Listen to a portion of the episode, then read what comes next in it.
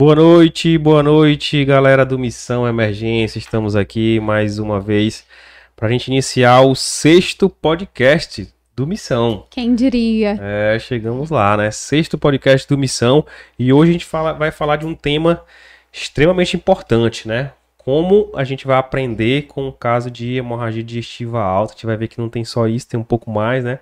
E vamos passear por esse caso aí, vamos aprender bastante. Antes da gente começar, eu queria é, lembrar dos nossos patrocinadores, nossos queridos patrocinadores, né? Importante, sem eles a gente não estaria aqui. Né? A Revista Brasileira de Medicina de Emergência, a Rebrame, o IEB, Instituto Emergência Brasil e o portal Emergência Já. Amor para sempre. É ou não é? Show de bola. E pra gente ir começar o nosso podcast, eu quero trazer aqui nossos dois convidados da noite, ilustríssimos convidados. É, a nossa primeira convidada, ela, a doutora Gabriela Soeiro, diretamente do Pirambu para o mundo, né? Seja bem-vinda, Gabi. Obrigada. E o nosso nobre convidado é Dr. Mataus. Opa, vamos nós isso agora. É isso aí, doutor Mataus, que é residente de medicina de emergência, né? Tá quase terminando aí. Diz que termina, diz que acaba um dia, É, né? espero eu, né? Eu tô contando esses dias. Aí chega lá e ela, minha digníssima, doutora Thais Leão, seja bem-vinda. Boa noite, gente. A mais um episódio. Esse vai ser o melhor episódio de todos. É ou não é? Então vamos lá, pessoal. Sem muita enrolação, vamos começar o caso. Hoje eu vou contar. A gente volta pro plantão, né? E hoje eu vou contar um caso, né? Que aconteceu, né? Na, na, que foi atendido. E a gente vai ver o que foi que aconteceu durante, durante esse caso. E depois a gente retorna, né? Pra gente ver o- quais são os pontos de melhoria, né? O que, é que a gente poderia ter feito, né? De diferente. É, só lembrando que o objetivo aqui não é a gente ap- apontar erros, mas a gente aprender com eles, né? A, a gente veio do último episódio que foi sensacional, né? Falando de qualidade, segurança, né? Na, da emergência. E aqui vem um exemplo prático, né? De como fazer isso na, na vida real, né? Então, É, eu acho que eu volto a falar que uma das coisas que mais me fez crescer trabalhando na UPA foi participar da comissão de óbito. Porque é quando a gente vê realmente, a gente pode aprender com o erro do outro, né? Isso é uma coisa que é- acaba sendo muito bom pra gente não repetir o mesmo erro. Então, enfim, a gente vai aprender muito com esse caso. Vocês já tiveram alguma experiência com comissão de óbito, análise de óbitos? UPA, né?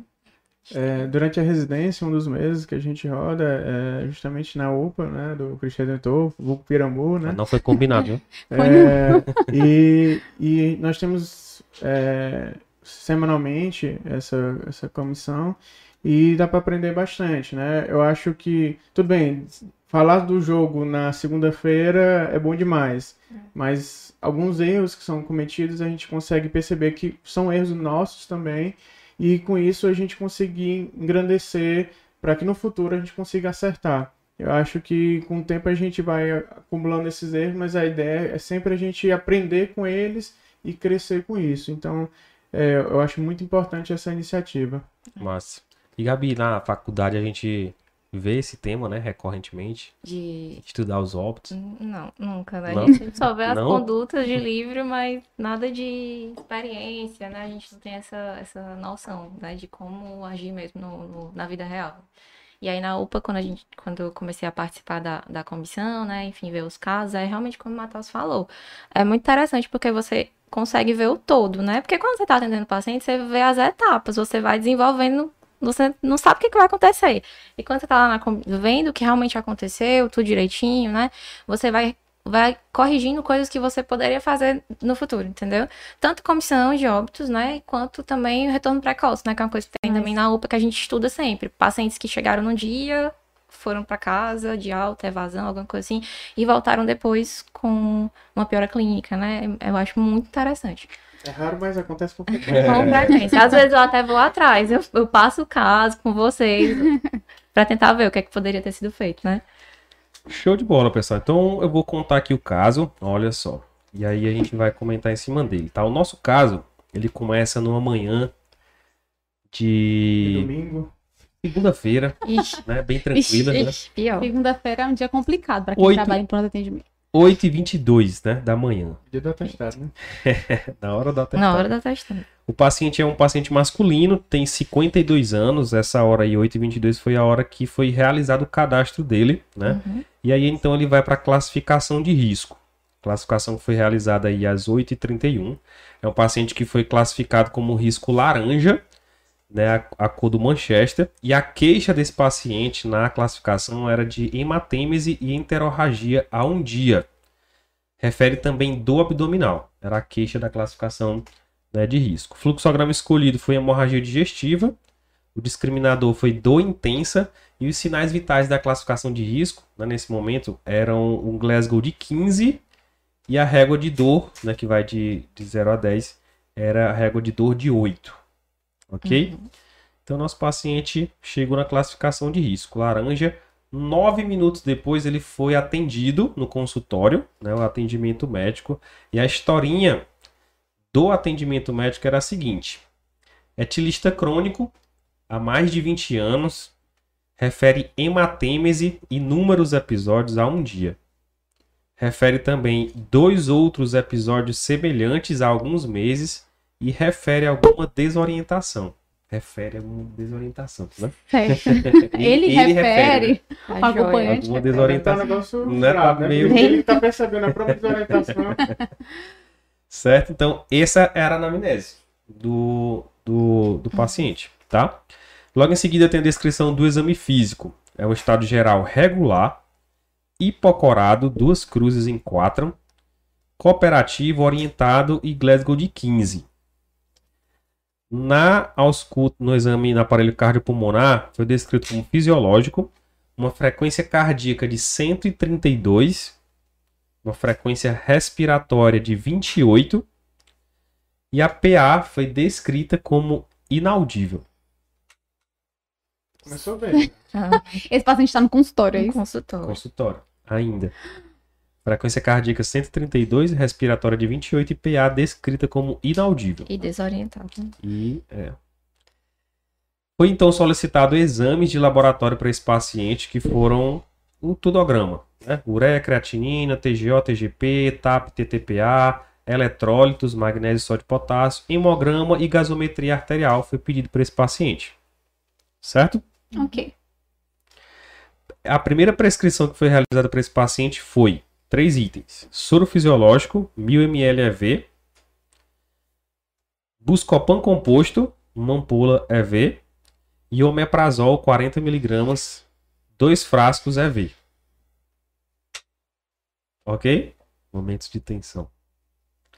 E aí, o próximo registro desse paciente não tem registro de evolução médica no eixo 1, ou seja, não tem reavaliação desse paciente é, no eixo 1 e não tem admissão médica no eixo 2, certo? Só para quem não, não, não tem o conhecimento, o eixo 1 é como se fosse os consultórios, né, o pronto atendimento, e o eixo 2 é a parte onde ficam os pacientes, entre aspas, internados, né, que estão aguardando transferência para outro serviço, tá? Enquanto isso, então não tinha nem um registro de reavaliação e nem registro de admissão médica no eixo 2, tá? Enquanto isso, chega o primeiro exame desse paciente, o resultado, às 9h55 da manhã, e o resultado da gasometria é pH de 7.16, um PCO2 de 10, um bicarbonato de 3,5, um base excess de menos 23 e a saturação de 76%. Bem fisiológico. Pode ver. Tranquilo, paciente Pironicada, sereno, né? Ok. Às 12h39 chegam novos exames desse paciente, que são TGO de 149 e TGP de 33. Às 14 horas é, são registrados sinais vitais, que são os seguintes: saturação de 90%, uma DX, uma glicose, uma glicemia capilar de 68, uma frequência respiratória de 20, pressão arterial de 70 por 40, frequência cardíaca de 84 e o paciente está consciente. O score de deterioração clínica nesse momento é de 3 pontos. O que é esse score de deterior... O, o score. deterioração? O Deterioração. Calil, quando veio aqui também, não conseguiu falar esse nome. O score, ele é um- uma espécie de score, né? de uma junção de alguns sinais vitais, né? Dos sinais vitais. E quanto mais alterados eles estão, mais pontos esse paciente ganha, né? Ou seja, a, a- ele mede o nível de gravidade desse paciente, certo? Ele é muito parecido com o MIUS, o MIUS, né? Né? Da, de, de times de resposta rápida, né? Ok, então isso aqui são 14 horas. Às 14h11 chegam então mais exames de laboratório desse paciente. Hemoglobina de 5, leucócito de 9.500, plaquetas de 55 mil, creatinina de 2.3, ureia 33, potássio de 4.6 e o sódio de 145. É aquele exame que a gaso já era, né, Determinante. determinante. de quanto? 2.3. Mas a gente vai comentar depois, É. né? Eu tô me segurando aqui. Exato, que seguro. Tá. Não, Certo. deixa eu pegar, por isso que eu perguntei. Creatina de Peguei. 2.3. 2.3. 2.3. 18 horas deste mesmo dia, esse paciente tem um registro de admissão da enfermagem, onde diz: paciente admitido por hemorragia digestiva alta e insuficiência hepática. Ictérico, agitado, Glasgow 13, em ar ambiente, eupneico, hipotenso, afebril, hipoglicêmico. Foi então administrado glicose EV Não tem valor não, né? Só... é, não tem, né, por enquanto. é. Em dieta zero, o paciente está e foi realizada sondagem vesical de demora sem diurese. Ui. Ok? Nessa mesma hora, às 18 horas, tem registro de sinais vitais, que são saturação de 79%, ADX de 62%, frequência respiratória de 20%, a pressão arterial de 50 por 32%, a frequência cardíaca de 49 Meu Deus. e o paciente está alerta. A É, descrição, alerta. descrição é de alerta. Defina alerta, né? E o, e score de Glasgow deterioração. 15, mas totalmente orientado. É? Ele mesmo. o score de deterioração clínica tinha aumentado para 4 pontos. Tá? Nessa mesma hora também foi liberada uma prescrição com os, seguinte, os seguintes itens. Dois pontos. Provenida. Dois pontos, letra A. É, dieta zero. Ringa lactato 1000ml. DX de 4 em 4. 4 em 4 horas. Esquema de insulina. Dipirona EV a critério médico. Soro fisiológico 2000ml mais 4 ampolas de glicose em cada soro. Bromoprida EV a critério. Vitaminas do complexo B, quatro ampolas de 12 em 12 horas, no primeiro e segundo soro. Captopril, 25mg, um comprimido via oral, se a pressão arterial sistólica estiver acima de 160 ou diastólica acima de 110. Tá quase? Confia, confia. Vai dar certo. E o Aldol, uma ampola IM. O paciente tava agitado, né? Né, né, né, né. Mas Ok. ele falou. É, isso foi 18 horas, né? Às 21 horas tem a prescrição de um concentrado de hemácias, duas bolsas EV, conforme o protocolo do hemócio. Foi solicitada uma nova coleta de exames às 10 horas da noite. Já trocou o plantão. E meia-noite, né? Na troca aí, na, na, na mudança, né? De. Da noite, né? Na madrugada. Entendeu, né? Que eu quis dizer? O plantão seguiu e meia-noite e oito veio uma nova gasometria que mostrou os seguintes valores: pH de 6.9, um PCO2 de 26, bicarbonato de 5.5, um base excess de menos 26 e a saturação de 90%. Ladeira abaixo. 90%. É isso, não tá um pouquinho de carbonato. Excelente. Foi o que eu Tá pensei. bom. Às 3h25, nessa mesma madrugada, chegaram novos exames de laboratório que mostraram hemoglobina de 4.4, um leuco de 8.700, plaqueta de 36.000, uma creatinina de 2.6 e ureia 37, potássio 5.7 e o sódio de 136. Ok? E aí o próximo registro é que foi trocado o plantão, né, 7 horas da manhã, e às 8 horas esse paciente apresenta uma PCR, uma parada cardiorrespiratória em assistolia.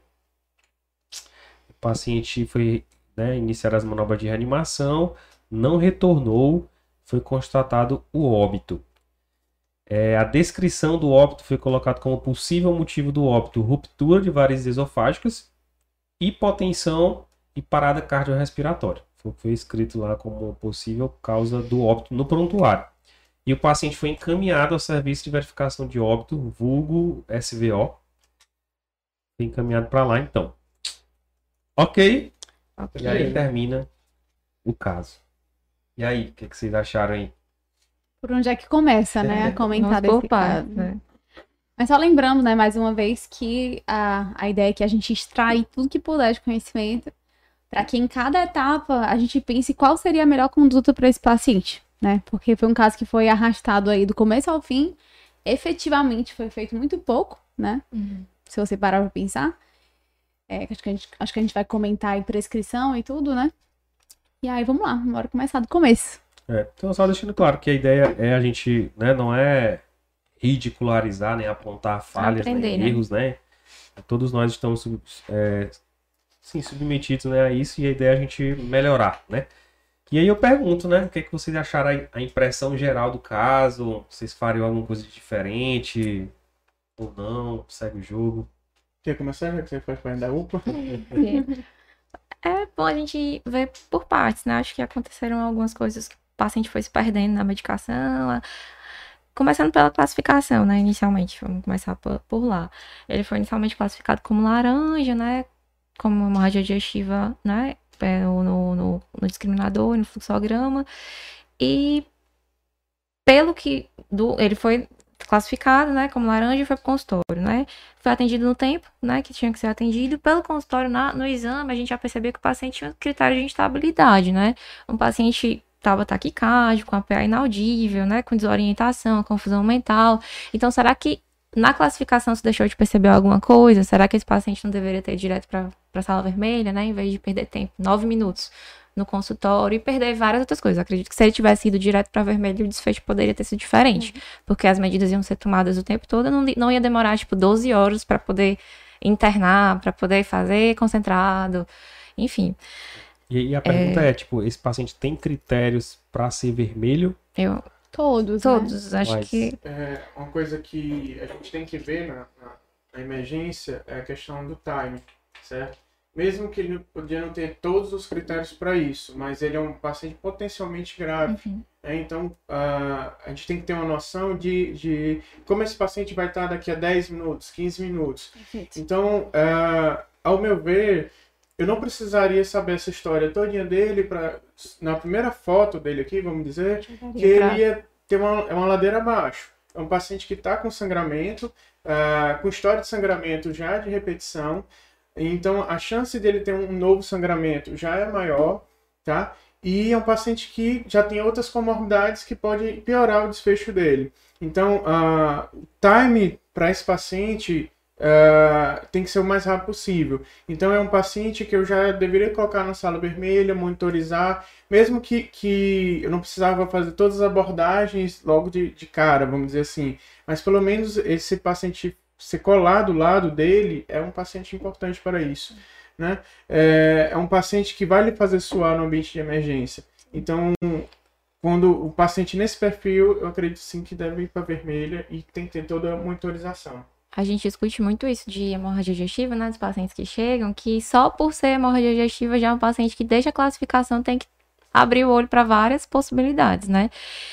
E mesmo não estando estampado hemorragia digestiva, eu acredito que esse paciente, do jeito que foi descrito no consultório, pela classificação ele estaria com sinais assim claros, talvez sudorese, taquipneico, né? O famoso beijo branco, entre A outros. gente espera que no- do- da classificação para o consultório não tenha mudado É, não tenha muito o mudado tanto, nove né? Então, ele- minutos, né? na assim. classificação ele já apresentava né, esses sinais, né? E aí a gente pensa que talvez esse paciente, por todo o sinal de choque que ele já apresentava, né? é, por tudo que já foi mencionado, poderia ter sido utilizado o discriminador de, De choque. choque, né? E ele seria realmente vermelho. Independente, assim, ah, vamos supor que ele era laranja mesmo. Mas é um paciente que pode esperar, né? É um paciente de consultório que pode ficar sem monitorização por algum tempo? Provavelmente não. Né? Então, independente, acho que da, da classificação, era um paciente que teria, que merecia Esse a- o MOVE, né? né? É. Colar, né? Certeza. essa questão dessa previsão, né, do que, que o paciente vai precisar em breve, né, eu acho que é uma coisa muito da emergência, do emergencista mesmo, né? Você Faz meio que já traçar, né? é, já traçar o planejamento que você tem ali pra ele, no que que você, às vezes você não sabe nem o que ele tem, mas você sabe o que ele precisa, né? Você precisa entender o que ele precisa naquele E momento. faz parte do nosso mindset não dar diagnóstico, né? Faz parte do nosso mindset é, eu ver o que, que o paciente está precisando e dar o que ele está precisando, né? É, foram feitos alguns condutos aqui para ele, por exemplo, que será que era isso mesmo que ele precisava naquele momento, né? É, foi falado em complexo B, né? Foi falado a, a o que mais? Deixa ver aqui mais. Aldol, Captopril. É, pode ser que no futuro ele venha precisar? Pode. Não há nada Agora, contra, né? mas será que o momento era esse? É, então volta àquela questão que eu falei anteriormente, o timing. Você ter o timing certo, o paciente certo. Então a gente está aqui na classificação, né? É, então acho que foi meio consenso que esse paciente poderia não ter sido laranja e ter sido vermelho pelo critério de choque, né? Uhum. Que esse paciente tem e ganharia alguns minutos, né? De, né, de atendimento, né? De conduta, talvez. E Tal- mesmo não sendo vermelho, né? Acho que a gente discute muito isso, né? Porque depende, é muito dependente, né? Mesmo ele sendo laranja, do jeito que ele é, acho que valia a pena levar pro chefe. Ó, o que é que É, você mas é acha? o que eu sempre me pergunto, tá? assim, porque o Manchester não foi criado aqui no Brasil, né? Eu fico imaginando que lá fora, um paciente laranja tem acesso à monitorização. Aqui, pra gente, um paciente laranja significa que ele vai pra um consultório. O que, que a gente tem no consultório? Uma mesa, duas cadeiras, É O muito, manguito. muito extremo, né? E o Tipo, é o manguito. vermelho que vai para vermelho isso. e todas as outras cores vão para para o o consultório, né? Então, assim, eu, quando atendia mais no PA, às vezes, quando eu via que a paciente era mais grave, eu gostava de atender Levava já na breve, é. ou já levava direto pra sala vermelha, né? Facilita, né? Já virava a cadeirinha ali e de lá já partia. Rapidinho fazer um negócio. Mas assim, eu acho que essa comunicação entre os eixos é importante também. Mesmo que esse paciente, ah, por ironia do destino, tenha parado na, na- no consultório, é, cabe ao médico que avaliou ele, pelo menos inicialmente, ó, acender aque- aquela luzinha. Epa, esse paciente aqui é interessante eu passar pelo menos pro chefe de equipe, é, passar as informações. Poxa, gente, logo de entrada é um paciente que Uhum. tem PA inaudível, cara. Então, assim, não é. Se não for problema da- do, do aparelho, mas geralmente é um paciente que tem um PA inaudível. Ou é- do, ou do medidor, outra né? coisa aí. É, tá, tá com PA inaudível por quê, né? Porque quando a gente pensa na história, e tem, um, tem uma história de hematêmese num paciente etilista, Hipovolemia. o que é que eu vou fazer com esse paciente que vai melhorar essa PA? Eu posso até fazer volume, Uhum. iniciar um vasopressor, mas o que que ele precisa, né? Se a minha suspeita é hematêmese e ele vai, vai- provavelmente vai precisar de endoscopia. Então, assim, o, qual, o que é que eu vou fazer com ele na breve, né? Uhum. Na observação breve. Numa observação que, só pra quem também não, não tem vivência, né? É uma observação Qualquer observação, né? Tipo, intermediária. observar esse paciente, né? Não é uma sala vermelha, né? E como o Matheus também falou, é uma cadeia, né? Acho que poderia ter sido barrado esse erro no consultório, mas também poderia ter sido barrado assim que o paciente chegou na breve. Quantas vezes a gente já recebeu técnico de enfermagem, enfermeiro, indo lá no consultório, doutora, a senhora pode Sinalizando a reavaliar o paciente, acredito, é, o paciente não tá muito bem, tá se queixando disso, disso, disso, será que daria pra dar lá uma olhadinha, né? Aí a gente vai quebrando os, evitando que o erro se prolongue, né? Tem alguns funcionários mais antigos, é, tanto em UPA como nos hospitais de forma geral, é, que elas olham pro doente, realmente elas não sabem se é porque é, ele tá com cocorado ou porque tá com extremidade. Ele não sabe, mas elas olham. Ih, doutor, esse paciente aí não É tá bucho. legal. É bucho. É bucho. É então, intenção, né? é, é bom você ficar, às vezes, ligado para essas experiências delas também. Olha, é o melhor conselho esse que É. eu dou para recém-formado. já ia Escute a equipe de enfermagem. É. Sério, tem gente que, não Queira sei, tem um, tem um problema com misturar a equipe. E, gente, a equipe de enfermagem é seu melhor amigo no, melhor Sim. amigo Eles no sabem, plantão. eles estão muito mais ligados, se duvidar, estão E outra muito, muito coisa, mais ligados eles que no ficam plantão mais que- no, no- bem próximos do paciente, né? Enquanto a gente tá atendendo mil pacientes lá no consultório, eles que estão vendo o paciente, então eles sabem quando o paciente piora.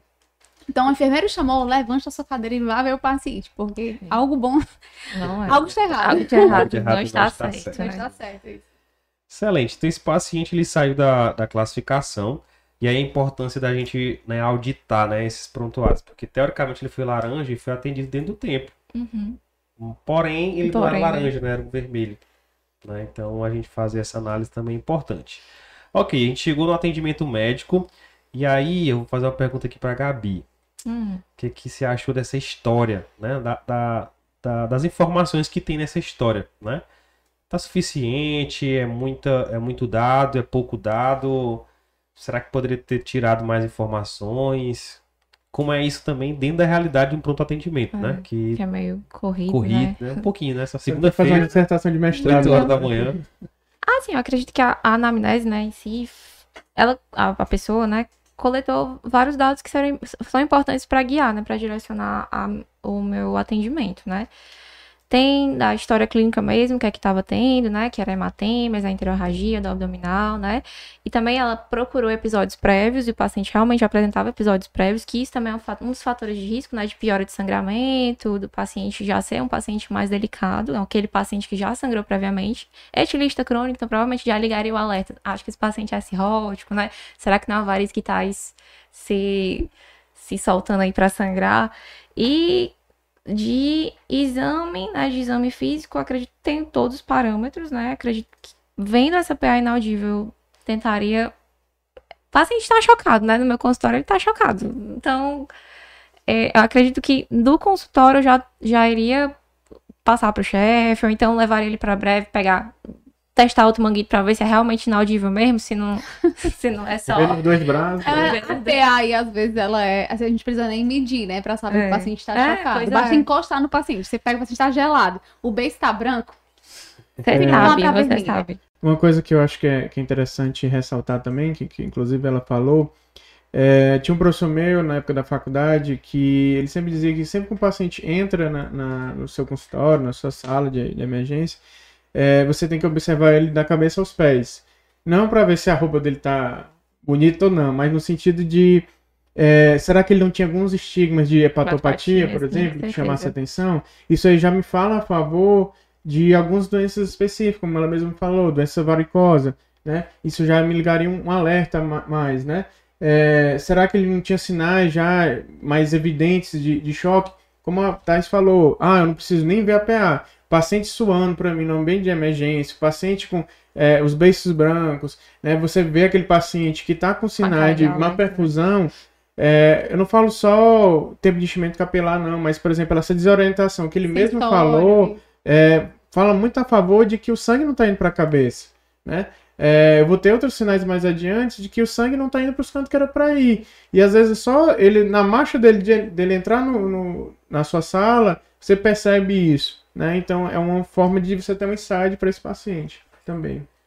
Então, interessante. Eu gosto de, de comentar nessa parte aqui, porque olha só como o mindset né, da, do emergencista é, é diferente né, nesse, nesse momento, né? Porque como é que a gente é ensinado na faculdade, né? Fazer anamnese completinha, aí faz a- as comorbidades, da né? né? Aquele exame físico da cabeça aos pés, né? E na emergência isso se investe um pouco, né, Matheus? Sim. E acaba que muitas vezes a gente acaba até invertendo um pouco a, a história. É, eu até pergunto muito para os internos, né? O que é que mais move eles à ação? O que é que mais impele eles a agir, né? É, é, essa está se mandando, né? Além Fora- disso, fora isso. fora isso. o que é que faz mais eles quererem agir? É um primeiro cenário onde eles ficam sabendo que é um etilista crônico, que tem hematemes e que já teve dois episódios, ou eu dizer que esse paciente está hipocorado, está taquicárdico, está taquipneico com PA inaudível.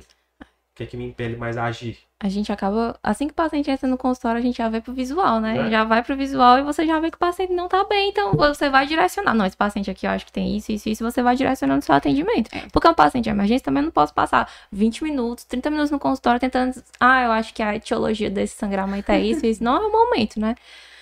E uma coisa interessante a se falar é porque assim, ele já chegou muito assim, na cara, vamos dizer assim. Mas E aquele paciente que chega intermediário, né? Aquele paciente que chega ainda com a PA legal, mas está com essa taquicardia, né? Frequência de 130. É, ele só relata que teve um sangramento, mas você não vê ele vomitando sangue. Porque o cara chegar é, tendo uma crise convulsiva, com o beiço torto, a banda do corpo morta, é, revirando os olhos. É mais fácil. É mais fácil. Mas e aquele cara que está em cima do muro? Ela tem uma história muito complexa, um cara que já é patopata, mas não, não tem. É, não tem sinais vitais tão exuberantes assim. É importante a gente também saber identificar esses sinais mais sutis. Se duvidar, esse aí é o que eu tenho mais medo no consultório, porque eu sei que é o que vai dar mais problema na tomada de decisão, né? É, porque aí o, o emergencista ele não pega só o 880, É, né? ele Ele pega o pega o, limite, 44 o também. limítrofe. E a gente tem que estar preparado para o 44. É, e na verdade, essa é a grande missão. Quem trabalha no PA, eu acho que uma das coisas que eu mais aprendi é a questão de você reconhecer o paciente grave. E não é o grave que tá na cara, porque esse normalmente já vai vai pra sala grave, vermelha. né? É isso. É o que vai piorar nos, nos próximos minutos ou na próxima hora. Então é sempre aquela mentalidade de será que eu tô deixando passar alguma coisa? Será que esse paciente, sabe, o que, que, ele, que, que ele vai precisar que eu não tô percebendo que ele vai precisar? E então isso é uma missão e é um aprendizado muito grande para quem trabalha em pronto atendimento, né? E só para complementar o que o Tassilo falou, né, do que que move a gente a agir, é a forma como você passa um caso. Propósito, né? Não, isso não. Mas quando, por exemplo, você tá num, num PA e vai passar um caso para um chefe, ou você tá no pronto atendimento e vai passar um caso na sala de parada, né, nos hospitais de referência, a forma como você inicia a história faz toda a Com diferença. certeza. Eu já estive dos dois atenção, lados. A atenção do chefe muda quando você, Isso. do jeito Já que você estive dos começa. dois lados. É. Do chefe Exatamente. com Você começar falando que o paciente é hipertenso, diabético, Não. etilista, fez três cirurgias, nananã. Toma banho de Tá açúcar. hora, você não tá nem prestando atenção mais no que, que tá sendo dito. Então, o que, que é mais importante, né? Então, tem que ser objetivo. O que, que ele veio apresentando, né? Tem até a sigla que Tassili gosta de ensinar na passagem de caso. Mas, enfim, passe o que realmente Importa, né? importa, né? Por que, que você precisa botar ele lá? E além da queixa principal, que é uma queixa que a gente sabe que num pronto atendimento, que não é a sua de referência, a gente não vai resolver, não se resolve hematêmese em uma unidade de pronto- de pronto atendimento. Claro que existe a classificação, é, se você se pode ser ambulatorial ou não, obviamente não é o caso do nosso paciente, porque ele já chegou com sinais de choque. É, mas é, passar o caso com propriedade. Esse paciente é grave. Por quê? PA inaudível, uma gasometria horrorosa, né? Então, lá em algumas salas de parada, quando eu atendia no pronto atendimento, eu já chegava com a gasa. Seguinte, é 6.9 o pH. Tá bom, pode vir. Não Pode tem- não tem o que discutir. Pode logo. Não tem o que É, discutir. uma coisa que na, na medicina a gente tem que saber fazer, inclusive eu aprendi contigo, é vender o peixe, né? Exatamente. É, eu É, a cara tá assim. É, eu, eu, essa frase é muito marcou, acho que nos aprendizados, mais do que eu quando eu passei lá na UPA. É, teve, teve um caso lá que era um paciente, só estou um pouquinho, mas bem rápido para comentar, era um infarto com, que não, não tinha supra. E quem, quem trabalha no pré-hospitalar, quem trabalha é, na emergência, sabe que um infarto sem supra é, é super difícil de, de se regular. transferir para qualquer canto, né? E ele, ele mandou essa missão para mim, né? Diga, venda seu peixe. E aí eu fiz. Eu Típico, uma- né? Típico. esse paciente estava três dias na, na- esperando ser transferido para o hospital de Messejana e nada. E eu vi que a história era bem básica. Doutorásica e dispiné sem supra. Aí nunca fui. E aí o que, é que eu aproveitei e fiz? Eu, eu tenho história dizendo que o paciente tinha uma dor que ia para não sei aonde, que desse jeito, tem aperto e tal. E no final eu botei o Heart Score, que é um dos scores que a gente usa para é, a síndrome coronariana. Eu só sei que acho que 10, 15 minutos depois eu recebo uma mensagem do, do eu recebo uma ligação do, do hospital de Messejana do, do chefe de equipe. Eu recebi a, a mensagem aqui do SAMU, vocês estão com esse paciente tal, tal, tal, então posso levar já? Olha aí. É, É, e, e foi, no final das contas, ele botou um stent na DA. Olha É, aí. então é saber vender o peixe, isso é muito importante É, também. e vender o peixe, né? Como é que a gente vende esse peixe? Tu usa um score validado, né? Então a gente precisa ter mais essa, essa, esse conhecimento de scores que fazem diferença, que predizem mortalidade, né? Do departamento de emergência, porque a gente vai regular, a gente vai vender esse paciente para alguém, para algum hospital levar, né? E a gente precisa, claro que com a rede superlota- superlotada, eles vão priorizar quem realmente Quem realmente precisa. precisa, né? Claro que os- todos né? precisam, mas assim, querendo ou não, vai existir uma, uma certa prioridade. Então, a, a estratificação de risco na emergência, com escalas, scores, é muito importante porque é, você fala a mesma linguagem do hospital de referência, né? E o Matal citou um pra, de AM, né? Sem supra. Mas existem outros, inclusive existem HDA. os scores da HDA também. Inclusive de experiência, assim, de, de pegar paciente com hemorragia digestiva. Quando você passa pro seu um paciente com hemorragia digestiva, caiu o microfone, né? Quando você passa Acontece. paciente com, seu- né, com o regulador de SAMU e você vai, se, tá convencido da sua história, né, e conven- consegue convencer o, o regulador e você utiliza os estratificadores, você explica direitinho por que, que você acha que ele deve ser transferido, que tem sinais de choque e tudo, a comunicação é muito, muito mais fácil. mais fácil. O, o regulador entende o que você quer passar e ele te dá mais credibilidade, realmente. É. Quando você passa só, ah, eu tô aqui com a hematêmese, pa- É. pressão tal, tal e pronto. Digo mais, o que a gente mais escuta nas reuniões, né, de feedback com o SAMU, é que as pessoas não sabem nem reconhecer a É. hematêmese. Falam assim, ah, mordeu a língua, O Cuspiu sangue. hemoptise, né? é, é, regulam como hematêmese. Então você realmente precisa ter é, um certo... É, aí desde Filho. que eu aprendi isso, eu só passo. Você não precisa escrever uma os- dissertação de é, mestrado, né? Mas assim, dá pontos que precisam. Que precisam o que, ser- ele, o que, que ele quer saber? A Você tem que- informação que ele precisa, né? Pra poder né, sair dali, né? Não é dizer e- que o gato é novo ou velho, ou se o Não. cara gostar na. São informações precisas e também negar coisas que são importantes, né? É, Eu acho que quando a gente escreve em prontuário, tipo, paciente nega isso, nega aquilo, é, mostra que você pensou naquilo. E no contexto da emergência, isso é essencial. A gente que é, a- faz essa avaliação de prontuário, né? Tanto em retorno precoce quanto óbito, é, a gente fala, cara, será, mas será que pensou, né, nisso? E quando tá lá o nega alguma coisa, você, você sabe que a pessoa pensou, né? Então é importante você pontuar essas coisas. Show. Show. Então, só complementando o que a Thais falou, é, tem um, um mnemônicozinho que a gente gosta de, de utilizar para passar esses casos de uma forma mais objetiva e que priorize o que realmente é importante, né? Que o nome desse, desse mnemônico é SBAR, S-B-A-R, né? Quem quiser anotar aí em casa, fica a dica. S-B-A-R, SBAR. O S de situação atual, eu sempre digo assim, que o paciente está vindo na emergência por algum motivo, que começou há pouco tempo, né? Na, o paciente grave, né, que a gente está falando. Então, assim, delimitar qual é a situação atual. O paciente veio aqui por quê? Ah, veio por uma palpitação, veio por uma dor torácica, veio por uma dispneia, veio pelo quê, né? E aí depois você coloca o B, que é o de background, que é a história do paciente, né? o histórico patológico pregresso. E, isso- e a ordem que você conta isso muda total a sua conduta, né? Porque uma coisa é você dizer que o paciente é, é hipertenso, diabético, dislipidêmico, ah, sedentário, toma muita Coca-Cola, parará, parará, parará, e aí tá, mas ele veio na emergência por quê? Né? Não, ele veio porque ele tava com diarreia. Tipo, não tem nada a ver com as comorbidades dele, ele né, resolveu um problema agora. Mesma coisa é você dizer que é um paciente, por exemplo, renal crônico ou com insuficiência cardíaca. Minha primeira reação é, fazer o quê? Não, não vou dar volume, né? Não, mas ele veio por quê? Ele veio porque tá com diarreia, tá chocado. Ele vai precisar de volume, independente das comorbidades dele, né? Então isso isso ajuda a raciocinar em cima desse paciente da emergência. O terceiro, a terceira letra é do A, de ação. O que é que eu vou fazer para ele agora, né?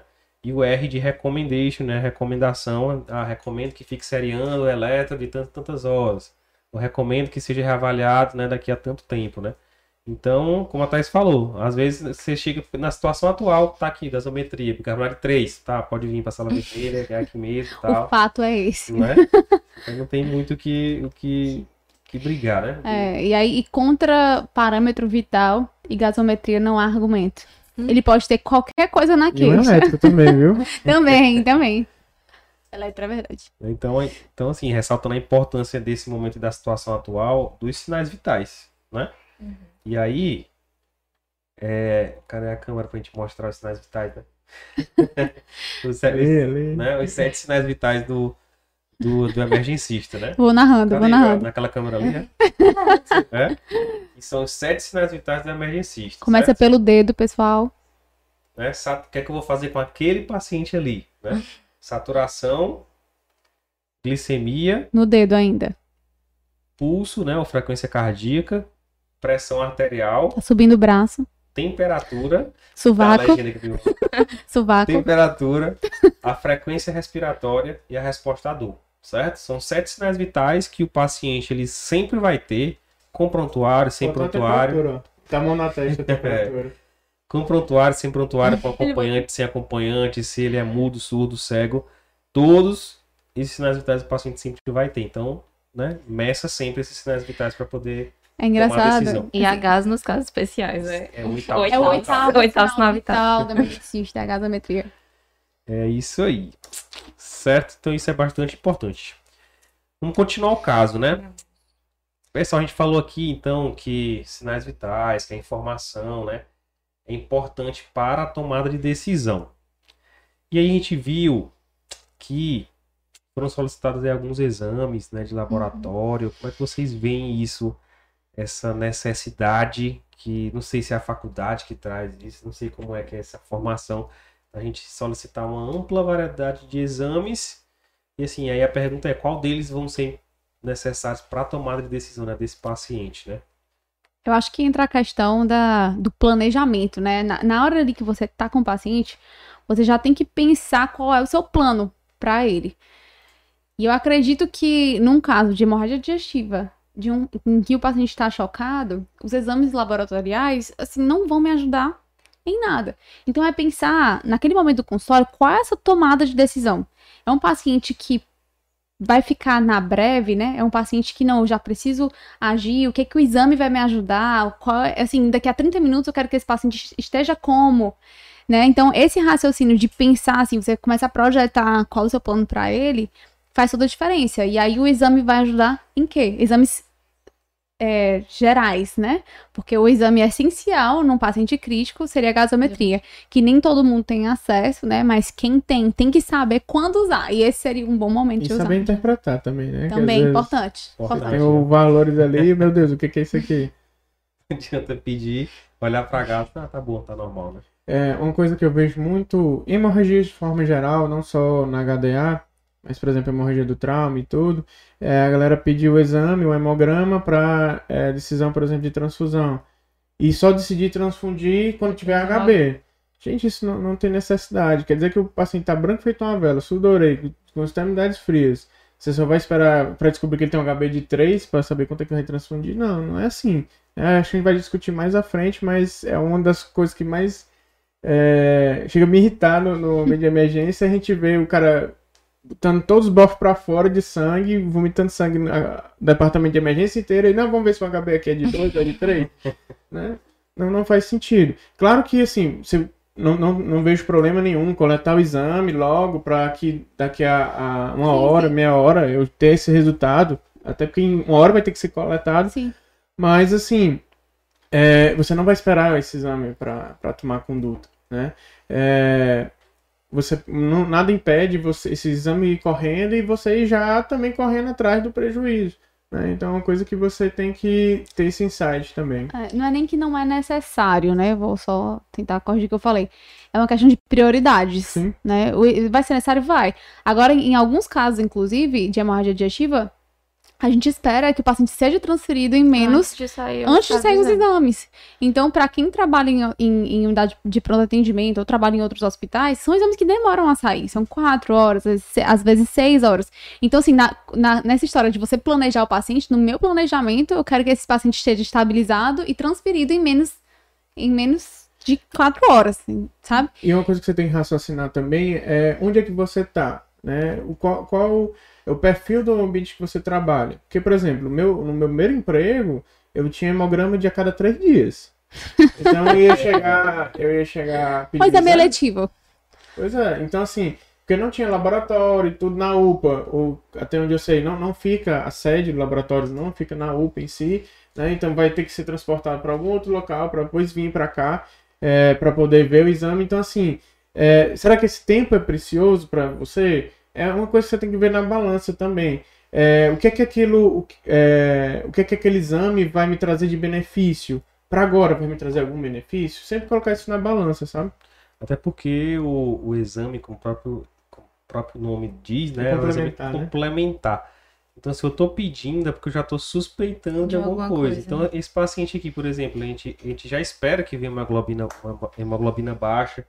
Pelo grau de choque dele, já, a gente já espera que já venha uma acidose metabólica, uma lactato aumentada, uma função renal né, Alterada. alterada. TJ, TGP por ser etilista provavelmente também vai ser Vai alterado. Então, no aumentado. que que vai mudar a minha tomada de decisão, né, em relação a ele?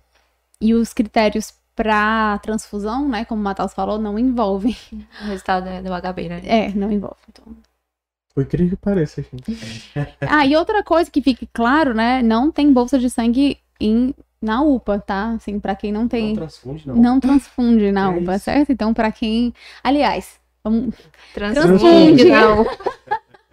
mas a gente não tem é, as bolsas lá, né? É solicitado, é uma coisa que demora pra chegar num contexto de protocolo de transfusão maciça, por exemplo, a gente não tem esse suporte. Que é o que o paciente mais vai precisar no caso de um choque hipopolêmico, hemorrágico, enfim. Show. Então, já que a gente está falando de exames, né, vamos puxar aqui a gasometria desse paciente, né? Essa primeira gasometria dele aí que chegou era um pH de 7.16, né, um PCO2 de 10, um bicarbonato de 3,5, um base excess de menos 23 e a saturação de 76%, né? Aí eu queria ouvir primeiro da Gabi, depois do Mataus, né? Como é que hoje eu acho, eu acredito, né? E, e verdadeiramente você consegue olhar para um gaso dessa e ver o quão grave é esse Uhum, paciente, né? Mas lá no começo, o primeiro plantão que foi dar na UPA, imaginava que vinha essas gases, né? Hum. Estrambólicas desse No jeito. PA, né? Acho que. No No PA. PA, acho que Vale só ressaltar chega, viu? que lá vem as gases mais bizarras que eu já vi na minha vida.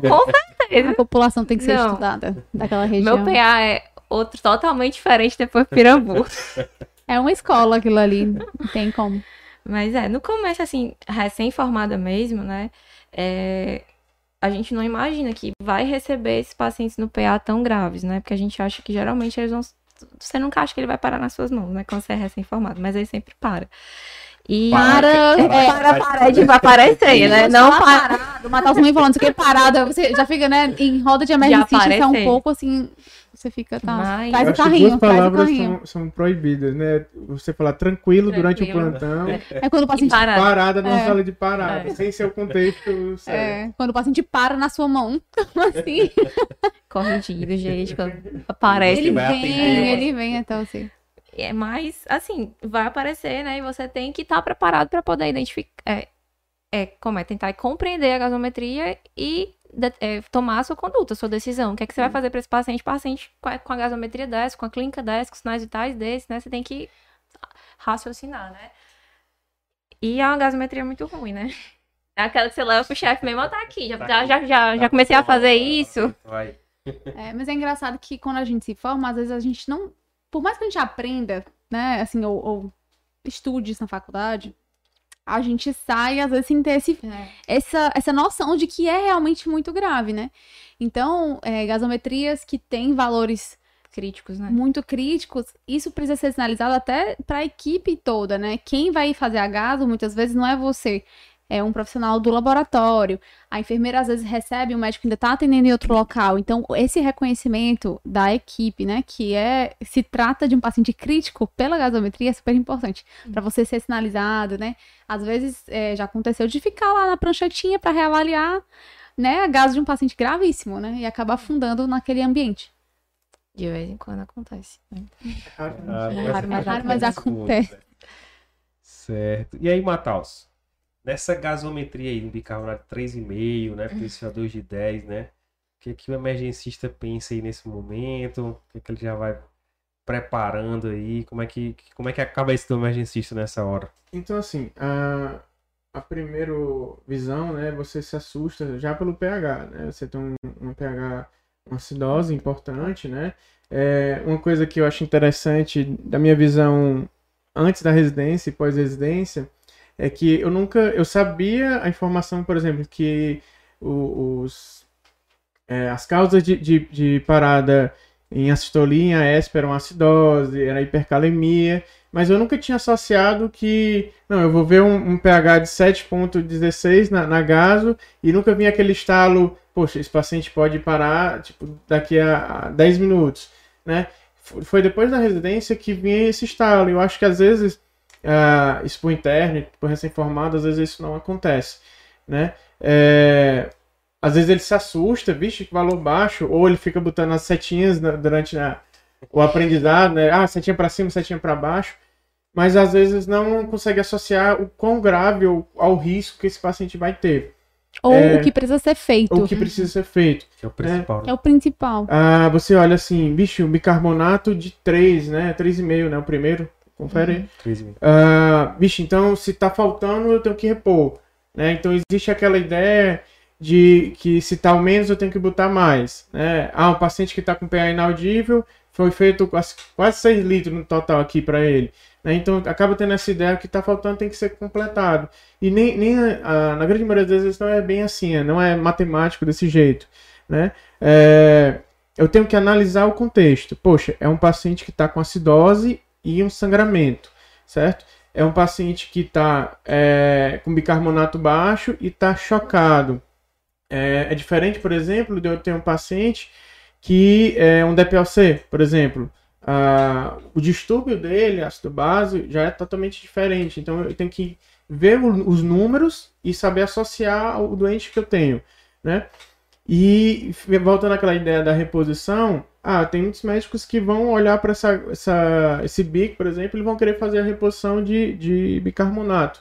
Né? E, inclusive, esse tema é é certamente polêmico, né? Mas eu sei que vocês gostam muito de polêmica, né? É então vamos entrar logo nesse Dizem que o podcast só começa quando. Depois de uma boa de- polêmica. Começa a... Pronto, A então gente vamos adora. A gente Pode polemizar. agora. Só tem graça assim. Então, assim, é muito comum é, ver um, bicarbonato desse já fazer, ah, faz logo 10 ampolas aí. É, será que é necessário nesse momento? Eu tenho que me questionar isso, né?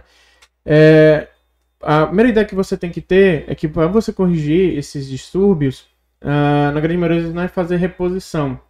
Claro que se o paciente tiver em iminência de, de PCR, um risco maior, claro que você vai fazer justamente para você não ter o desfecho mais crítico que seria a PCR. Mas nesses pacientes, é, não é o caso. Né? No caso, o que, que você tem que tratar? Você tem que tratar a causa de base, certo? Eu tenho um paciente que está com hemorragia, eu tenho um paciente que está com sangramento, eu tenho que repor para ele o quê?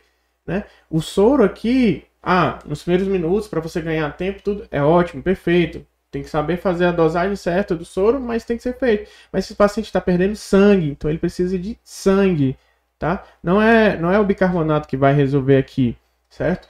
E outra coisa, você tem que ter noção do se esse paciente está eliminando o CO2, né? Porque quando você usa bicarbonato, é, nosso organismo é igual um motor, certo? É, ele vai fazer a combustão né, e vai ter o escapamento para liberar o CO2. Se eu não consigo ter esse perfil de paciente, Boa comparação. É, Excelente. gostei, gostei, Obrigado. gostei. É, então, se eu não consigo ter essa eliminação, vamos dar um exemplo aqui, paciente que já está entubado, eu sei que não é o caso, mas um exemplo. Se eu não ajustar os parâmetros da ventilação mecânica da forma correta, esse paciente vai começar a acumular o CO2, certo? E aí eu posso piorar o distúrbio desse paciente, né? É, outra coisa que eu queria chamar a atenção também é esse paciente está com acidose, né? É, provavelmente tem alguma coagulopatia, certo? E vai evoluir daqui a pouco com hipotermia. Tríade De quê? Letal. Né? Então, assim, é um, é um caso que está me chamando a atenção que esse paciente está já na beira do precipício. Então, são coisas que eu tenho que tentar resolver o quanto antes e tratar a causa de base. Eu acho que o mais importante aqui nesse caso é, olha, na maioria dos casos, é você sabe, identificar qual é o problema e resolver o problema na sua origem, tá? No caso do sangramento.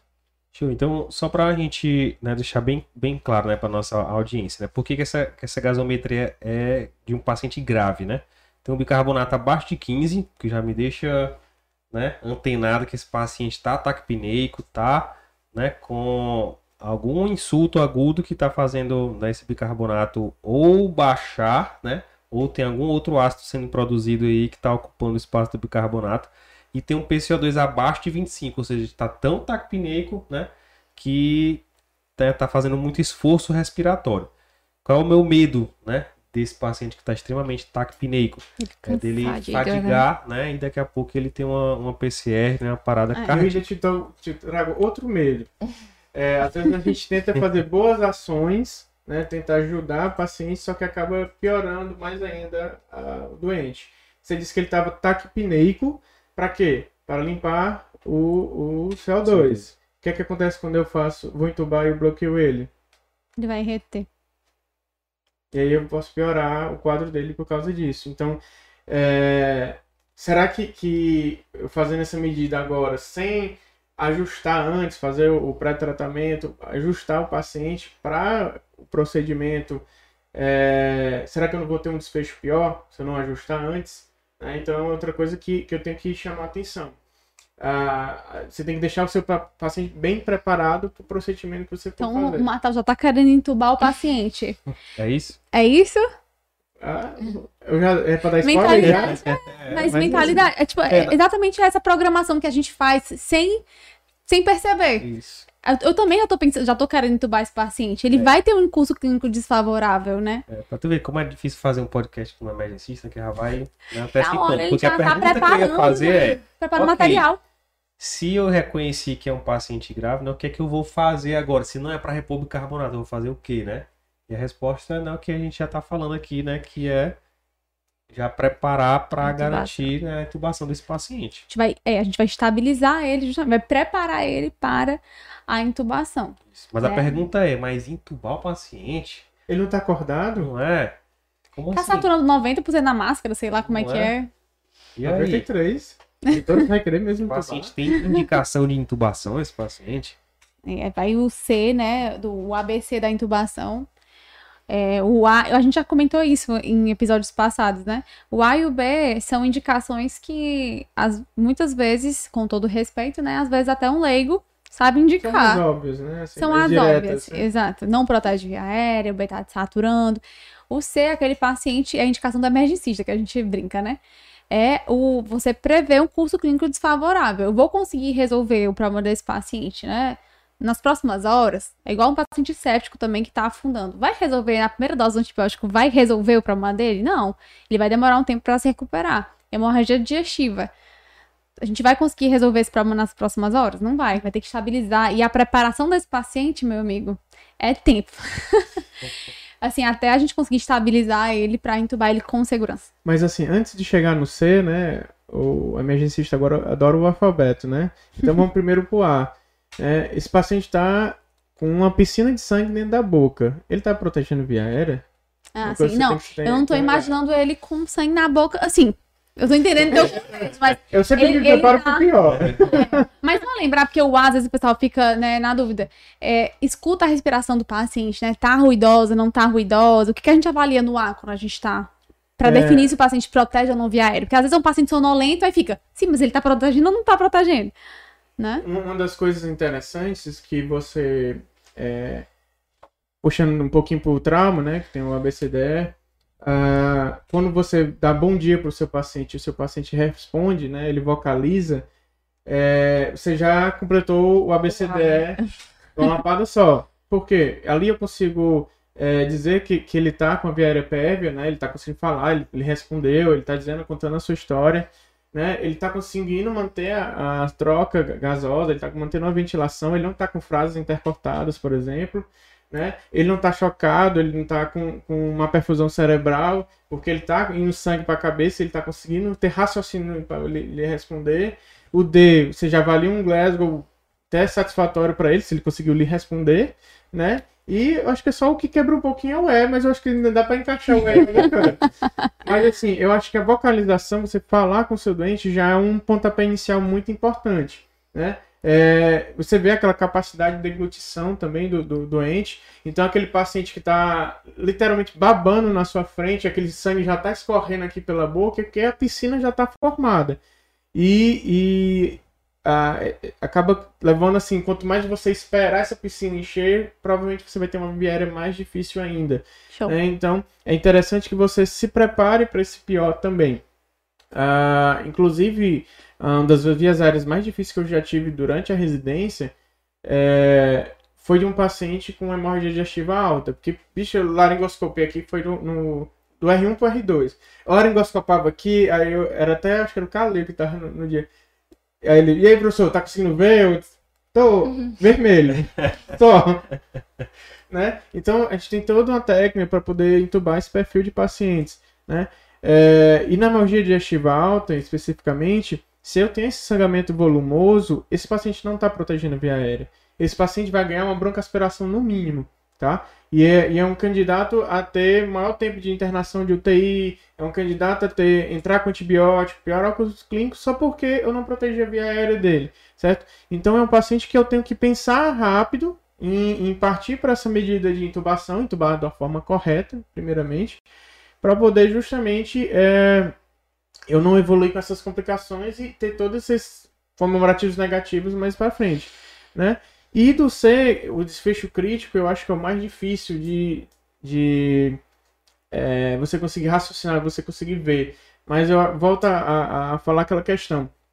É, como é que você quer ver esse paciente daqui a 10, 15 minutos? O ambiente de trauma acaba sendo mais fácil de você dizer. Né? O paciente tem uma facada no pescoço, é o exemplo clássico do desfecho crítico esse hematoma está crescendo, crescendo, crescendo, você vai querer entubar antes que ele cresça o máximo possível e você não consegue mais entubar. Independente da saturação. Independente da saturação. Na hemorragia digestiva alta, você acaba tendo esse parâmetro também. Poxa, é um cara que já vomitou 10 vezes aqui na sua frente. Já vomitou a alma aqui na sua frente. Poxa, você vai esperar ele terminar de chocar e, e ter uma PCR para entubar? Não, claro que não. É, você quer o melhor é, ambiente possível para que a sua intubação seja tranquila, né? Que seja a, a primeira intubação, né? A, a primeira, primeira, tentativa, passagem. dizer, primeira passagem, e que esse paciente nem desature e nem faça hipotensão, né?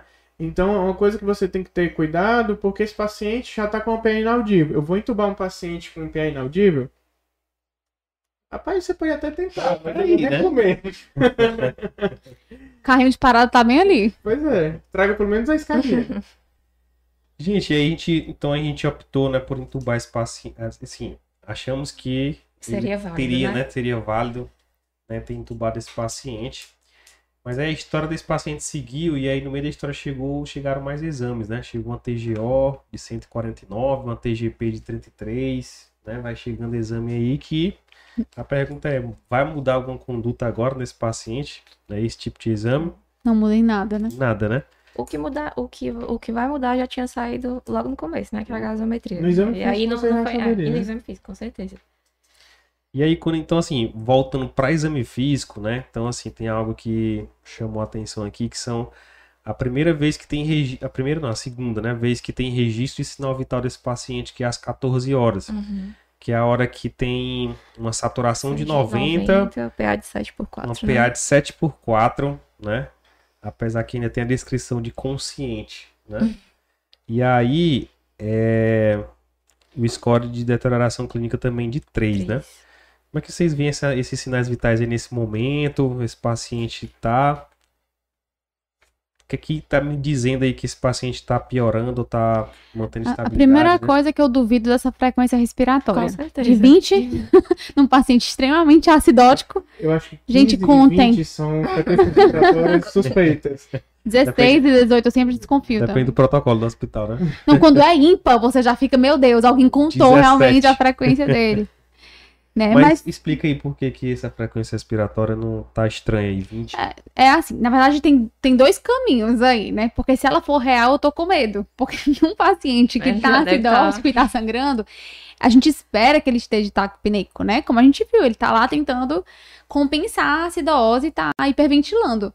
Se a frequência respiratória dele começa a cair, esse paciente pode estar tá fadigando aí o problema já é muito mais grave. Você já tá muito tardio na sua intervenção e a intubação vai ser muito mais difícil, certo? E outra coisa, ele tá lhe dizendo que ele vai parar. Isso, o ele paciente, tá avisando. É, eu vi um estudo uma vez, não lembro agora quem. Tem aquelas pessoas que dizem os estudos de cabeça. Né? Estudo, eu, eu, eu, eu, geralmente eu deixo meu HD para outras Outra informações coisa. mais importantes. Mas assim, que é, a maioria das vezes o paciente já lhe conta que vai parar 30 minutos, uma hora antes dele parar. Talvez aquele já esteja dizendo assim: Ei, doutor, olha aqui para mim, né? Eu vou parar, certo? Então, assim, talvez essa frequência respiratória mais baixa, né? É, eu não sei se é agora, mas a frequência cardíaca dele pula de 130 para 40 também. Não, não agora é, não. Ainda não. É lá na frente. Aqui ainda tá 84. É, outra, né? outra coisa que ele tá já. também. É, já, já Sério? finalizando, né? Então, mesmo. Estranho. É, e aí a, a PA que foi, foi de inaudível para 70 por 40, né? É, não é suficiente, né? Eu não sei quanto de soro que já tinha feito, sido feito até aí. E aí vamos falar de realidade, como o Matheus falou. O que, o que esse paciente precisa? É de soro? Não, é de Não. sangue. Mas em um contexto em que a gente não tem esse recurso, você vai fazer soro pouco e você tem que entrar com vasopressor. Que é o que vai segurar ele até a gente conseguir o manejo dele adequado, né? Enfim. Até porque paciente cirrótico, né, pela, hiper, pela, pela hipertensão portal, né, se a gente fizer muito volume, pode piorar o ressangramento, né, e não seria muito bom. Então, eles meio que orientam você fazer uma, uma reanimação meio que permissiva, né, é. não fazer tanto volume assim e tentar focar no que realmente vai importar, que é o sangue, né, tentar... até porque, até onde eu sei, o rim ele não transporta oxigênio, né? Não, É, não. E assim, ah, esse perfil de pacientes, né, com sangramento de forma geral, é, quando você dá muito volume, acontecem duas coisas, né? Você aumenta a pressão intraluminal, ou seja, potencializa o ressangramento, e também a questão de que o paciente, o ideal é que você mantenha o paciente euvolêmico, né? Quando você faz a hipervolemia, você acaba tornando um paciente inflamado, né? Ou seja, agravando mais o estado de saúde dele. Então tem que ter cuidado nessa mão do, do volume. Outra coisa que, que é importante a gente saber é que a velocidade desse volume, né? Ah, eu, eu fiz 6 litros de volume nesse paciente, mas foi o quê? Em uma hora? Foi em 24 horas? Foi em 48 horas? Isso faz diferença também, né? É, o ideal que as recomendações falam agora, né, as diretrizes, é que você faça alíquotas, né? É, faça a líquida, reavalie, é, uma nova líquida, reavalie, e assim, caso você tenha ah, usar mãos de, de monitorizações hemodinâmicas, né? A gente pode usar ultrassom, por exemplo, para avaliar se esse volume está tá sendo efetivo. Ah, a saturação venosa central também é interessante. E são medidas que eu acredito que você consiga ter. É, lembrar de outras coisas para quem trabalha em locais que não conseguem, né, não tem ultrassom ou não, enfim, não tem às vezes é kit de processo central. Oi, A, senhora. a Siri quer participar aqui da Tem aula. mais um participante. Seja bem-vindo. Mas é, você pode. Diurese é um parâmetro, né, de, de Uhum. perfusão. O próprio tempo de enchimento capilar, que também já foi comparável, né, ao, ao lactato.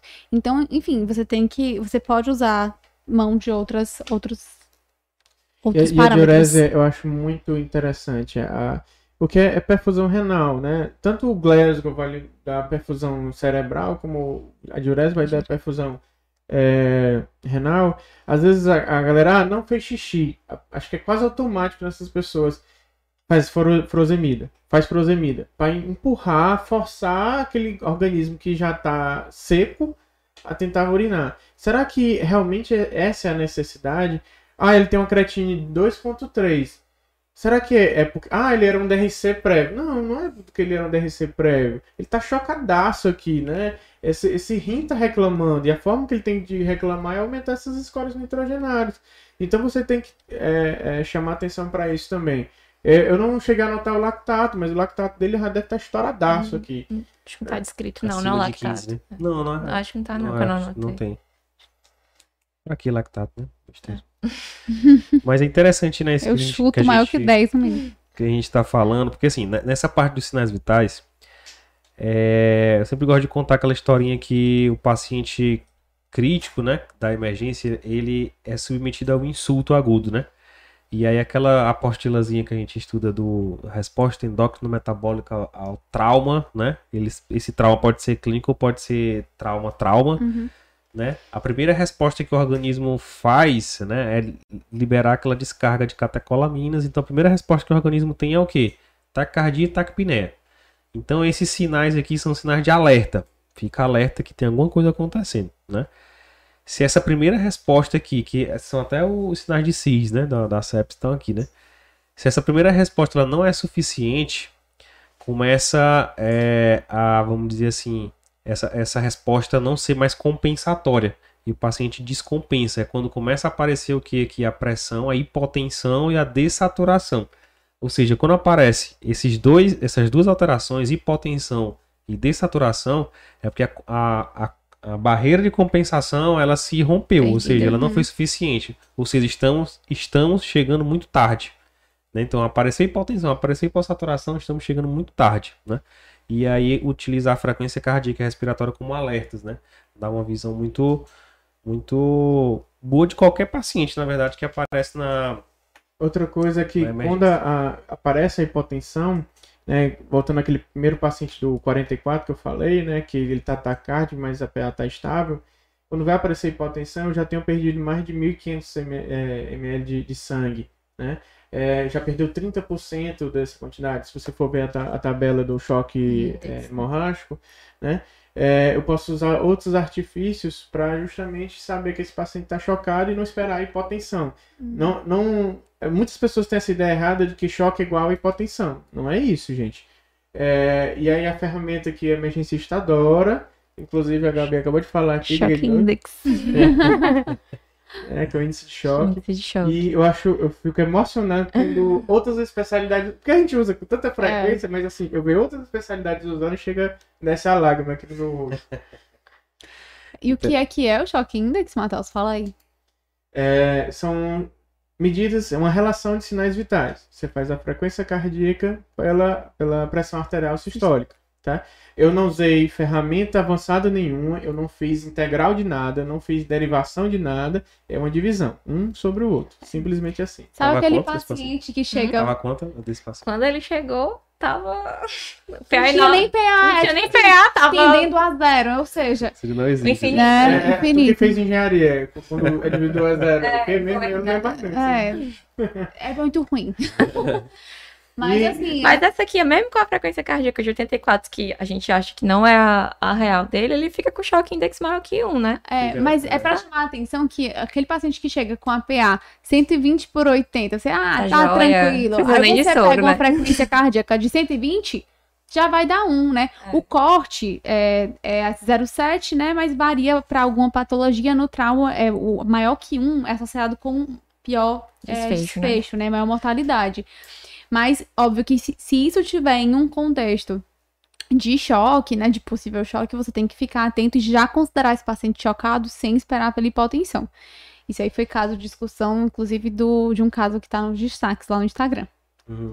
E o que eu acho mais magnífico é que são medidas simples. Emergencista não gosta nada, gosta nada de complicado. Então é uma divisão de dois sinais vitais, só. É, e é, a gente falou aqui de alguns, algumas coisas né, que a gente escreve na evolução, né? A gente médico e enfermeiro também, e às vezes a gente nem dá muita importância, né? Às vezes a gente escreve assim, hipotenso, né? E não percebe o quão tarde a gente já está chegando né, nesse paciente. A gente escreve sem diurese, passado sonda não veio diurese, né? E o Matheus falou, né, que também diurese como importante vamos dizer assim, sinal vital né, na avaliação da chegada desse paciente. E não se toca que esse paciente a gente já fez volume, foi passada a sonda, não veio diurese. Será que eu preciso esperar vir uma ureia e uma creatinina alterada para poder né, trabalhar esse paciente com uma lesão renal? É, assim como a palavra agitado. Né? E a gente viu uma prescrição ali, né? De, né? Agitado é perigoso. Só digo isso. Tenham muito cuidado com o paciente agitado, porque a gente sempre é chamado, né, pra fazer algum tipo de. Enfim, um Doutor, ele não tá dormindo, fazer um diazepam, diazepamzinho, não? é, Então, Já tá prescrito, posso É, aplicar? aí fica a dica de sempre ver o paciente, sempre ir examinar o paciente, porque pode ser alguma coisa muito mais grave do que você imagina. Hipoxemia, pode ser, por exemplo. Uma acidose. hipóxia, acidose, dor, né? Paciente idoso também, né? E mais um termo que a gente também, né, às vezes escreve também não, não percebe a gravidade do, da descrição é a palavra hipoglicêmico, né? No mesmo contexto dessa resposta endócrina metabólica ao trauma, esse paciente ele tende a vir hiperglicêmico, né? Por quê? Porque as catecolaminas tendem a liberar glicose para circulação, né? Aquela coisa de transformar glicogênio em glicose para liberar energia, né? Da luta e fuga, né? Isso. Então esse paciente naturalmente tende a chegar hiperglicêmico na emergência. Todo paciente tende a chegar hiperglicêmico na emergência. Se ele chega hipoglicêmico, imagina o quanto que ele tá Já perdeu de muito. metabolismo aí que tá né, atuante para poder esse paciente chegar hipoglicêmico, ainda mais se você repõe e ainda assim, né, ainda segue hipoglicêmico, né? Então são dicas que você não precisa de ferramentas muito sofisticadas, né, para poder dar o diagnóstico que esse paciente é grave. E aí eu chego na parte do sinal vital que o Mataus falou, né, que a frequência cardíaca dele nessa hora agora já é 49, a PA 50 por 32, né? E ele continua alerta aqui no, na descrição. Acho que é Então, só para reforçar, né, como a, a, importância dos sinais vitais, né? É, vou perguntar agora sobre a prescrição desse paciente. A gente já citou algumas coisas aqui, né? No atendimento inicial ou... Na, já na, na, Quando ele entrou já para o eixo 2, né? Onde, onde a gente tem é, dieta zero, tem alguns itens de pirona a critério, bromoprida a critério, né? Captopril a critério. Captopril a critério, né? O próprio um Aldol também que foi feito, né, para essa, med- essa Não, medicação. Aldol foi feito mesmo. a critério não foi feito. Pior, é. Né? O que, que a gente pode comentar um pouco sobre essa prescrição, né? Quem quer começar? Então, assim, é, é aquilo do que, que o paciente precisa. Né? Então, tem itens aí que são completamente. é, Só pra... que só dá pra fa- dispensar, né? Que, Perfumaria, né? Da perfumaria, da prescrição, né? é, por exemplo, vitamina Complexo B, B. né? O que, que vai me ajudar agora com esse paciente? Não vai me ajudar em nada. Não, o que eu achei mais absurdo foi o Captopril. Poxa, ele, no, no momento ele faz uma sistólica maior que 90, cara. O Captopril vai entrar onde aí, cara? É, ah, e aí, mas ele sempre tomou o Captopril. O doutor dele disse que Como não vai deixar de tomar isso nunca. é, e aí, assim, é, eu sei que no atendimento inicial foi feita a dose de ataque de omeprazol. É. né? É, quais são as outras medicações que normalmente estariam numa prescrição de um paciente com HDA que não tem aqui? Ah, uma coisa que, que eles acabaram colocando, só que, mais uma vez, eu acho que o time não foi o correto. Não sei dizer se por causa do ambiente não foi o correto, ou, ou assim, ambiente que eu quero dizer no sentido de, que a Thais até falou, que é o concentrado de hemácia, né? Por não ter na Uhum. E por isso que demorou a ser colocado, ou inclusive a forma como foi colocada, né, conforme o protocolo do EMOS, Pergunta que não quer calar. Qual é o Qual é o protocolo protocolo? do EMOS? faço a menor ideia. vocês Todo mundo gosta de escrever isso, né? É, não gente, escrevam Não isso. existe protocolo do. EMOS, né? Não tem um protocolo formal assim do EMOS dizendo que você tem que fazer é, concentrado de hemácia, né? Não existe. O que existe é cada serviço definir a sua forma de, de transfundir esse paciente, né? A forma que a gente mais quer mais né, divulgar, assim, que a gente mais utiliza é iniciar 15 gotas por minuto, nos primeiros 15 minutos, para você ver se vai ter alguma reação ou não. Se não tiver reação, aumenta ali para 35, 40 gotas por minuto.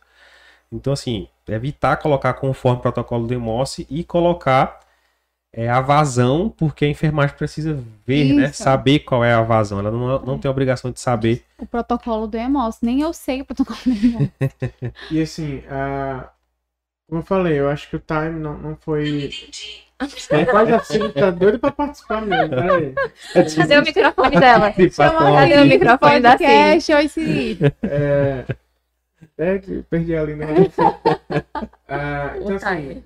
Como eu falei, eu não sei se o time foi muito tardio por causa dessa questão do local, mas assim, é, é importante que a gente veja que é, mesmo que, que não, foi prescrito tardio, mas é, tem que solicitar precoce Precoce. né? É, existem vários critérios que a gente usa para protocolo de transfusão maciça. Né? Nenhum deles é, eu vou usar HB como, como início, tá? Eu posso até usar HB mais para frente, né? Aqueles critérios, por exemplo, é, eu tenho que manter um HB acima de 8. Se o paciente for cardiopata ou tiver alto risco, eu mantenho um HB de, de entre 9 e 10, dependendo da literatura. Só que isso é num segundo momento, não é no momento que eu estou recebendo o paciente, né? E lembrar também que não é só o concentrado de hemácia.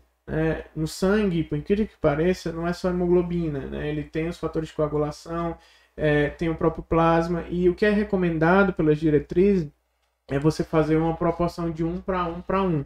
É, um, um, um concentrado, um plasma e um pla- uma plaqueta. Né? é, a gente pode ver a, na evolução desse paciente que ele vai sendo consumido plaqueta nele. Já chegou com a plaqueta baixa, né? Ele estava com ah, era 55 mil, se não me engano, e vai para 55. 33 mil. Imagina o sangramento que isso vai né? repercutir. Como é que ele ele vai estancar esse sangramento dele se ele não tem um substrato para isso, né? Então, é, é algo importante, porque a galera, quando vê sangramento, só pensa em repor o sangue, né? É, outra coisa, a gente tem a noção que se eu usei quatro concentrados há mais de uma hora, em um período de uma hora, Já é indicação, né? De acionar o PTM, né? Isso, é, é outro critério, né? Então, assim, se eu tenho um paciente sangramento ativo, com estabilidade hemodinâmica, inclusive você pode usar o choque index, mais uma vez ele aparecendo aqui, para indicar isso aí, é, você já usa esse artifício e você já ganha tempo transfundindo esse Ele paciente. já preencheria dois dos critérios, né? Que eles colocam quatro critérios, né? Para PTM do paciente com hemorragia digestiva alta, né? Que seria eh, muito hipotêncio, paciente hipotêncio e refratário, né? Paciente grave. E o choque index maior que um que ele também já tinha. Então, já poderia ter sido acionado, né? E eu queria trazer uma coisa também a, a pauta aqui para discutir. É, às vezes esse sangramento, que a gente está falando de varicoso, mas e aqueles pacientes que usam é, medicamento para afinar o sangue, como dizem nossos pacientes? O paciente que usa o Marevan, o paciente que usa o Clopidogrel, o AS. É, e aí? Suspende, não suspende? Né? E aí o, o que, o que o emergencista tem que também saber fazer é usar a balança, o bom senso, né? É, tinha um outro professor meu, gosto de citar esses professores, é, que ele dizia que medicina é 10% conhecimento e 90% de bom senso. Né? Se eu tenho um paciente com alto risco de trombose, é, de novo falando, eu não estou falando da HDA varicose, estou falando HDA, certo? É um paciente que te, teve um infarto recente nas últimas quatro semanas e ele está usando o S-clopidogrel, você tem que pesar se esse sangramento é significativo ou não certo? Para suspender essa medicação e saber que quando o sangramento for resolvido, você a saber a hora também de voltar, né? Então, o, risco desse paciente é que tem que ser pesado. É importante isso aí. Tá, só voltando um pouquinho para a prática, né? Falando da prescrição, acho que a gente mencionou várias coisas, mas acaba que Não tem na exemplo, o sangue ainda é. não chegou, né? Então, é, entraria na Transdormacista prescrição. não tem é, na- não na vai ter lá né? naquele momento. Agora, sim, eu concordo que se você percebe que o paciente não está respondendo às medidas iniciais, que ele está afundando, ele não vai ter condição de transferência.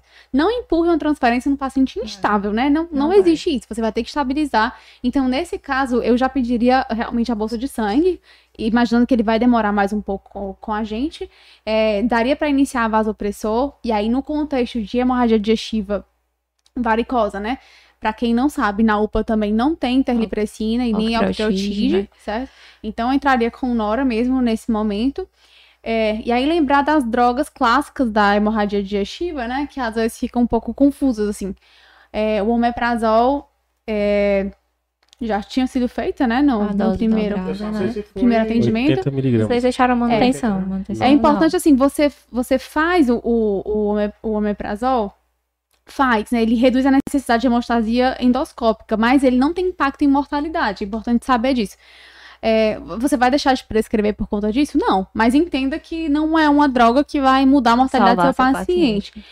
É, aí, outra, outra coisa que sempre dá polêmica, o transamin na HDA, né? Mais uma Que polêmica, é muito né? comum, a gente vê- tem post também no Instagram sobre isso. Todo mundo comenta, ah, meu Deus, mas sempre acontece de alguém prescrever, né? E já tem estudos é, falando. Ah, olha, Halted- agora. Esse é- é- É Halted Diga de novo, Trial. diga de novo. Eu só, sei a How the pronúncia trial. correta, tá? É, é, how- Halted Halted. Trial. Né? Que ele não só não tem benefício, como aumenta Risco também o de risco de trombose, eventos né? trombóticos. Então, assim, esqueçam transamina HDA, pelo menos até o momento, com esse estudo, que foi um estudo que dá pra gente confiar, é, a gente não faz o transamin. E aí, uma medicação que altera a mortalidade, no caso de HDA varicose, que todo mundo esquece de prescrever, Ceftriaxona. é a ceftriaxona, né? E aí, nesse caso, pensando que é varicose, a gente faria. Agora sim, eu acho que vale a pena também lembrar, pra gente não ficar com visão em túnel, porque o paciente é etilista, né? Uhum. Tem que pensar em outras causas, né? Será que ele não fez uma úlcera péptica? Eu peguei um paciente no, no HGF um dia, é, que era etilista também, mas estava com o abdômen extremamente estendido, hipertimpânico, tá, fez o raio-x, estava lá, o pneumoperitônio. Então, é, não, não ficar com a visão fechada, né? Examina realmente o paciente, pensa em todas as possibilidades. Outra coisa é saber o que, que ele está tomando. Será que esse paciente não, não é um usuário crônico de AINES, né? Ah, tem uma dor crônica no joelho que ele toma é, Torcilax toda manhã, né? Quase como um profilático. É, saber também do exame físico dele, se ele tem aranhas vasculares, Estigmas, né? Se ele né? tem estigma de hepatopatia, a chance de, de hipertensão porta é grande. E só para entender um pouco, às vezes as pessoas não entendem o que, que a ceftriaxone tem a ver com hemorragia. O cabo tá sangrando, tá infectado. Mas é, é, para pensar que é, uma das principais causas de, de é, peritonite bacteriana é justamente por translo- Transloca- translocação, né? A pessoa sangra e isso aumenta o risco de translocação e aumenta a chance de ter peritonite. E aí seria mais um, um, um fator negativo para um paciente que já está crítico, né? Então você não quer esse bônus a mais, um ônus a mais no seu paciente.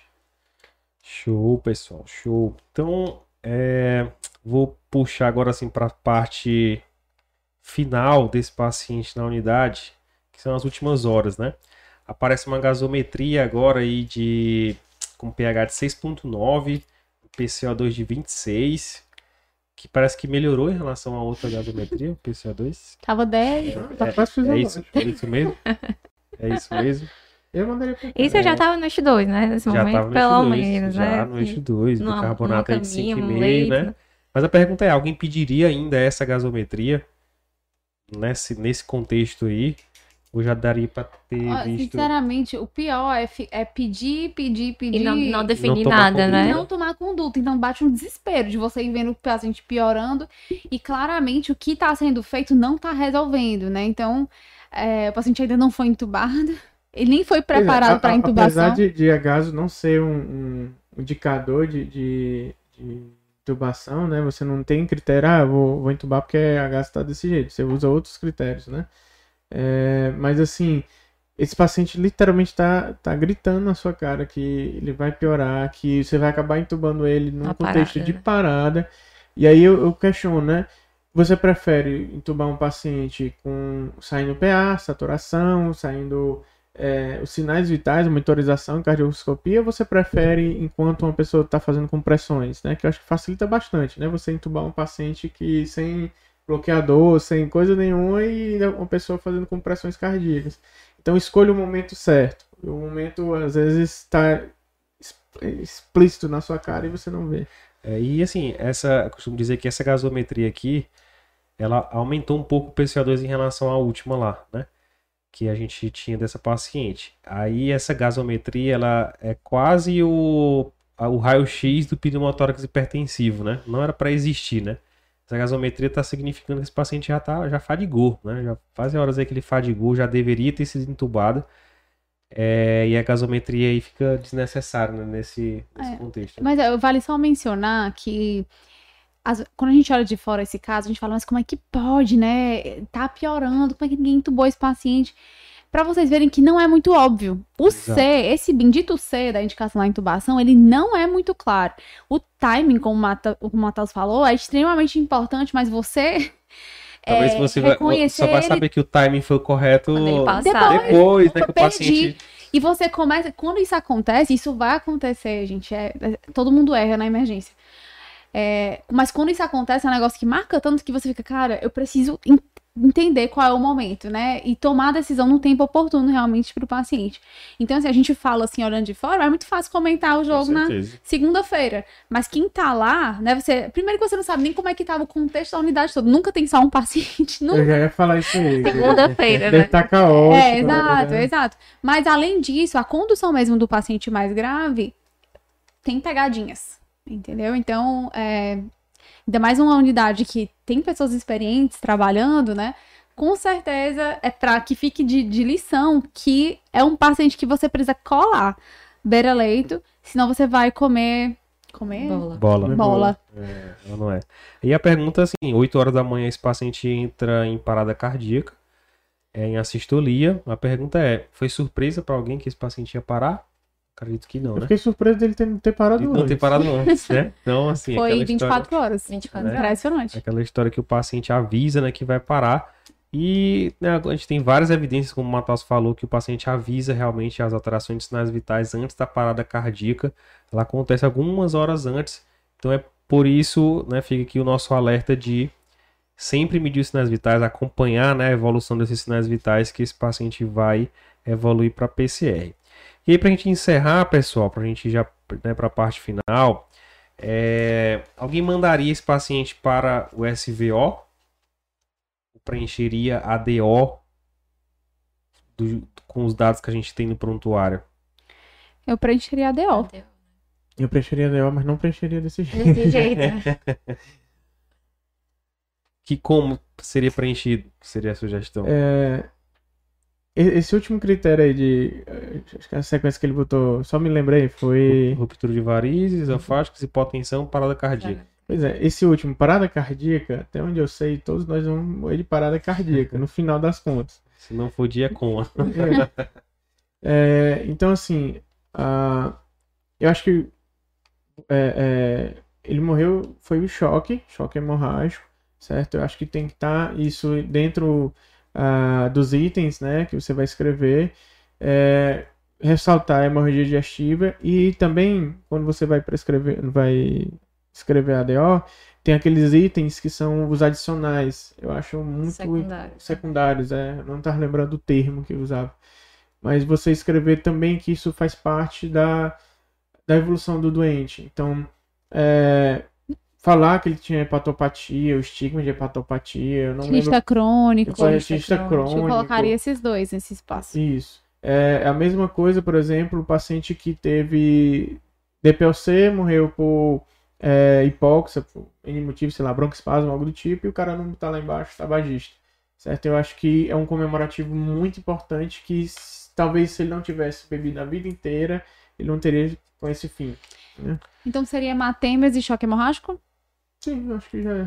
E lembrar que é suficiente dois, tá? Às vezes você quer preencher todos os itens, né? Aqueles quatro itens que começa do D e vai subindo, né? Mas às vezes não, não, e, não tem com esses. um secundário, botar Isso, estilista, estilista crônico Hepatopata. e hepatopatia. Então, assim, só para deixar claro, né? Porque a gente tá falando desse tema aqui. Às vezes, principalmente recém-formado, né? Tem muito medo, muito receio do, do da judicialização da saúde e tal, né? E aqui a gente está para esclarecer o que vai incriminar ou salvar né, um profissional da saúde, um médico principalmente, não é a DO. Declaração de óbito é apenas um dado epidemiológico que vai lá para a secretaria e vai contar como o que é que mais está matando naquela região. Basicamente é isso, é dado epidemiológico o que vai incriminar ou salvar né, o, o, profissional de saúde é o que está escrito ou o que não está escrito Pronto. no prontuário. Ó, é né? o que não Então- está E escrito. tinha várias coisas, tinham várias coisas não escritas no prontuário. Né? Então, assim, gastem tempo né, preenchendo a- a- o prontuário, né? Porque aquilo ali é o que vai, que vai salvar, literalmente, né, quando for preciso, né? Então, não, não, não, não negligenciem o prontuário. Mas assim, tem que entender também que, volto a dizer, não é dissertação de mestrado. É você botar os pingos nos determinados is. Informações Né? Você, as informações relevantes, né? O que você achou errado, que você encontrou de alterado, o que você quer fazer com isso, né? O que é que você vai propor para tentar consertar. É isso aí. Show! Muito bom. Pessoal, eu queria, antes de agradecer, né? Na verdade, quero agradecer logo, né? agradecer a presença de vocês, mas antes disso, eu queria é, a mensagem final de vocês pro, pro nosso público, pra nossa audiência, e onde que a gente encontra vocês nas redes sociais, né? Divulguem, né? E a mensagem final pro nosso público. Primeira A era da vai. blogueira vem aí, né? Agora vai. A era da blogueira chegou. Não, só agradecer mesmo, né? Mais uma experiência muito boa que vocês proporcionam pra gente. A gente teve a, a- a oportunidade de dar aula também de hemorragia digestiva lá, lá na UPA, né? Uhum. Que também foi algo Ano novo. que vem vai ter, viu? Spoiler. Vai, né? Podcast Vai do. Vamos achar qual é o novo caso, né? É. E dessa vez totalmente diferente. Experiência nunca imaginei que, que participaria, né? Um Ao podcast. vivo. Ao vivo. ao Ao vivo, vivo. microfone, uma coisa tão. Eu, só, eu só peço uma coisa, da próxima vez não digo que é ao vivo. Não, porque a gente chegou aqui, a Thaís. É ao enganar. vivo, eu fico. Eu tenho um tique, né? E avisa só. Depois, terminar. é, a gente tava gravando, viu, pessoal? Tá soltando gelo. Tá soltando É, tique. gente, vocês não viram o pré, não, disso aqui. Nem- Um dia a gente filma. Mas só agradecer, realmente é uma oportunidade muito boa, né? E a gente sai daqui sabendo muito, muito, muito, muito mais. Aprendi muito com vocês, né? Com certeza, os três têm muita experiência, bagagem de conhecimento mesmo. E é muito bom. Tudo que vocês falaram, assim, com certeza vai impactar no, a longo prazo, assim, na minha vida de médica e de ser humano mesmo, né? E, e pronto, as, virão próximos momentos, né? Com certeza. E a rede social, né? Ixi, é o Instagram. O é, né? quiser. É só a que eu tenho É. mesmo. né? Pronto. É arro... Eu nem lembro qual é. Arroba. Todo mundo dizer. O seu É arroba é eu. Gabriela Soeiro com dois O's no final. Rapaz, Soeiro. Mataus. Bom, gente, é, primeiramente eu quero agradecer a oportunidade. É, foi Inusitado. Foi inusitado. Eu tava procurando a palavra, eu gostei, inusitado. É, foi super corrido também, mas valeu a pena. Eu adoro discutir emergência, adoro fazer ciência, tá? E minha mensagem pro público que tá escutando é assim: é, adquiram o mindset do emergencista, abracem o mindset do emergencista. É, entendam o que, que o seu paciente está precisando, tá? Não necessariamente dê o diagnóstico. É, e outra coisa, o paciente não lê o livro, então é, ele não vem daquela forma, aquela coisa é, é, engessada, né? Então você entendendo a logística da coisa, o raciocínio da, da doença, você acaba entendendo por que cada coisa acontece, né? Por exemplo, a gente discutiu várias vezes aqui, por que não fazer, por que não esperar o HB para fazer o PTM? Por que não é, é melhor fazer o sangue do que é, o, o soro, né? No caso, ah, porque o, o antibiótico, um paciente que está sangrando, não faz sentido. Mas sim, faz sentido sim, quando você entende o raciocínio, a lógica da coisa. E é, claro que você, você vai adquirindo com a experiência, mas comece a observar os sinais que o paciente está dizendo, certo? O paciente conversa com você não só de forma verbal, mas de forma não verbal também.